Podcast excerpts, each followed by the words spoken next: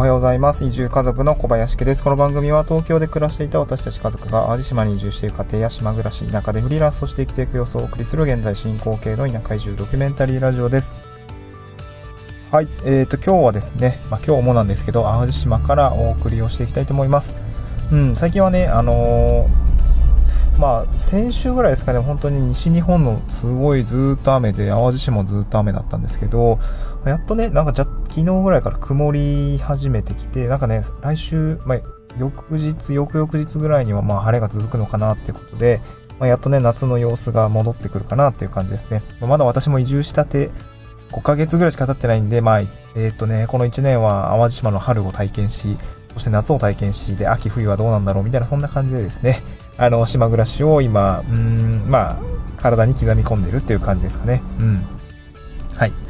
で、本題に入るんですけども、今日はですね、田舎の限界集落の3つの特徴ということで、まあ今私が活動しています限界集落の、えー、お話をしたいなと思います。先に3つ特徴を言っておくと、まず人が少ない。過去3世帯6人しかいません。人が少ないです。で、2つ目が山川が徒歩0秒ですね。山川が徒歩0秒。うん。そして動物も出るという話をしたいと思います。で、3つ目がですね、これ通信、使えない通信キャリアがあるよって話ですね。この3つをですね、今日ご紹介したいなと思います。まあ、田舎暮らしをですね、うんと考えていらっしゃる方向けの内容になるかなと思います。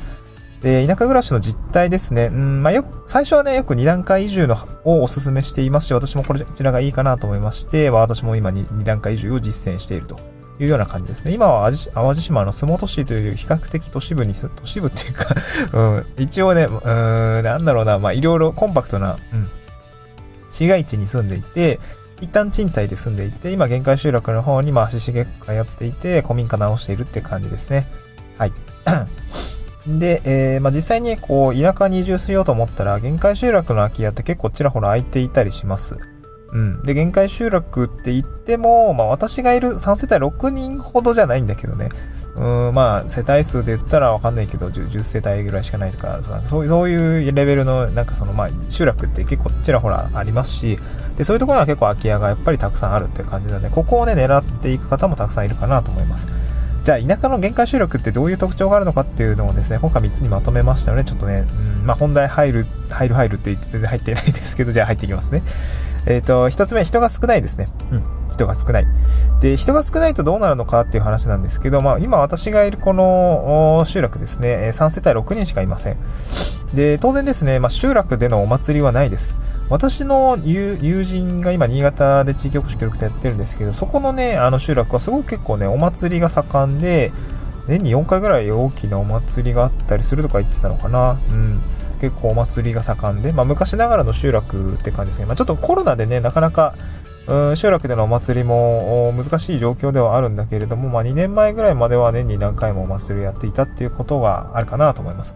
私の実家もですね、割とまあ本当に田んぼの中にポツンと家があるような感じだったんですけど、まあ年に1回ぐらいはお祭りありましたね。夏祭りをやっていたかなと思いますね。うん。そうですね。淡路島はもうなんか盆踊りとか、なんかあるって聞いたんですけど、まあ今年も昨年もできてないっていう風には聞いてますね。うん、で、この私の活動してる限界集落の方では当然お祭りはありませんっていうことでした。で、町内会費も、なんかね、月500、月月？年間、えっ、ー、とね、あ、月500円ぐらいだったと思うんだよな、換算すると。ごめん、年、あ、違ったかも。今いるところかな、月500円。年間3000円とかね、そういうレベルでした。うん。って言っても、町内会費って何に当てられ、当てられてるのかっていうと、結構そのお祭りをやったりとかするところとか、イベント、集落ごとにイベントをやるところは、結構この町内会費とか、集落の費用みたいなのがかかってくるかなと思いますね。その新潟のそのお祭りが盛んなところはね、結構高いみたいな 月、何もらったかな？別の回で話した気がするんですけど、あ、そうですね。今日ちょっと、ちょっと調べておきます。あの、合わせて聞きたいですね。町内会費の話をしたのが載ってると思うんで、ちょっと概要欄に、うん、合わせて聞きたいの方に載せておきますね。はい。うん。で、私の集落の方は特にお祭りないんで、えー、町内会費も少ないですって感じですね。うん、そしてですね、人が少ないと、うんと、どういうことをイメージするかですね、あのー、まあ、私もどういうことを想像していったかなって思う、考えたんですけど、まあ、人間関係ってすごい濃いんだろうなとか、うん、そういうふうに感じてました。で、実際どうなのかっていうと、うんとね、ちょっと意外なところもあって、人間関係は比較的濃いんですけど、その人間関係、人間と関わる場面が少ないんですよね。うん。人間関係は濃いんですけど、少ないです。うん、人が少ないんで。うん。こ結構意外だったなと思って、なんか集落、田舎のね、集落だと、うん、わかんない。なんかま、あなんだろう、毎日みみんなと顔合わせて、でし、しなんかすごい毎日こうなんか関わり合って、なんか、井戸端会議に参加してとかなんか、こうお呼ばれしてみたいなことが、あの、考えられるので、なんかこう、なかなかこう、人間関係、東京でのね、わかんないけど、東京での人間関係がうまくいかないとかね、ちょっと寂しいとか、でもなんか田舎に行くとちょっと濃すぎるとかね、なんかそういうことを意識している人もいらっしゃるかと思うんですけど、うん、ここはね、なんか捉え方によるって感じですかね。本当に人間、今、この限界集落の特徴、まあいいも悪いもあると思うんですけど、濃いですが少ないって感じですね。うん。だから、なんて言うんだろう。うーん、難しいな。人間関、人と、うんと接して、その人と波長が合う。あ、全然この人大丈夫だっていううーんとね、なんと、あかあなんだよ、攻略する人 の数って言ったらあれですけど、うんとね、人間関係合う合わないっていうところ、その、たくさん人がいれば、なんか、あ、この人は合うんだけど、この人は合わないみたいなって結構あると思うんですけど、それでなんかギクショックしちゃって居づらいってことあると思うんですけど、限界集落の場合は人が少ないんで、その、いる人とみんな波長が合えば、もう大丈夫なんですよね。もう大丈夫。なんか別にそんな広げなくてもいいし、で、人が少ないんで、そんなね、関わる機会もそんなにないです。ねだから、なんか割と、なんか普通に一人で自由にやれているみたいなこともありますね。はい。まあ、これが人が少ないとどうなるのかっていう話でございました。二つ目ですね、山川が徒歩0秒です。本当にまあ山の中にあって川が近くにあるんで、これ山川がもうちょっと徒歩0秒って感じですね。まあ、ちなみに私の、まあ、淡路島の部分で言うと、まあ、海も正直、あの、山降りて車で5分ぐらいで、で着くんで、もう、実際山川、海全部近いっていう感じですかね。うん。で、山川が近いとどうなるかっていうと、まあ、当然景観は綺麗です。うん、景観は綺麗ですね。えー、っと、なんだろうな、まあ、うんとね、普通に静かだし、あの、声がね、すごい響くんですよね。その、結構ね、動物の鳴き声とか、カエルとか、結構ね、な、なんだろうな、鹿の鳴き声とかもすごい響くんですよね。うん、すごく響きます。やっぱ静かだし、騒音とかゼロですね。完全に、もう車の通りとかも全然ないんで、騒音はゼロですね。うん。で、なんだろうね、山川が徒歩0秒だと結構動物が出ます。で、夜は結構出がちですね。まあ、彼ら多分夜は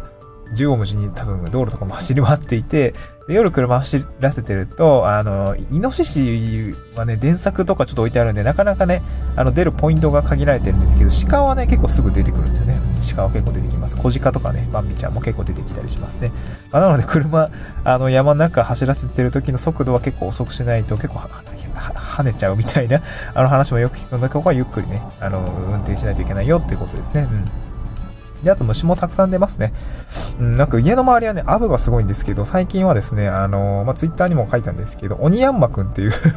アブの天敵の鬼ヤンマを模した、なんかね、アクセサリーみたいのをつけると、ね、あの、アブに襲われないよみたいな話を聞いて、それめっちゃいいやんって思ってね、ちょっと今探してる。メルカリにも売ってるとか、なんか、ツアーにも売っているらしくて、で、なんか友達に聞いたらね、トラロープトラロープ、あの、黄色と黒のやつあるじゃないですか。あれを鬼山ぐらいのサイズに切って、つけておくだけでも割と効果あるらしいよ、みたいな話を聞いていて、マジでみたいな。それめっちゃ安価やん、みたいな話を聞いて、ちょっと試そうかなと思ってるとこですね。鬼山ね、庭に飛んでるんですけど、さすがに体にずっとつけておくわけにもいかないんで、まあそんな感じですかね。うん。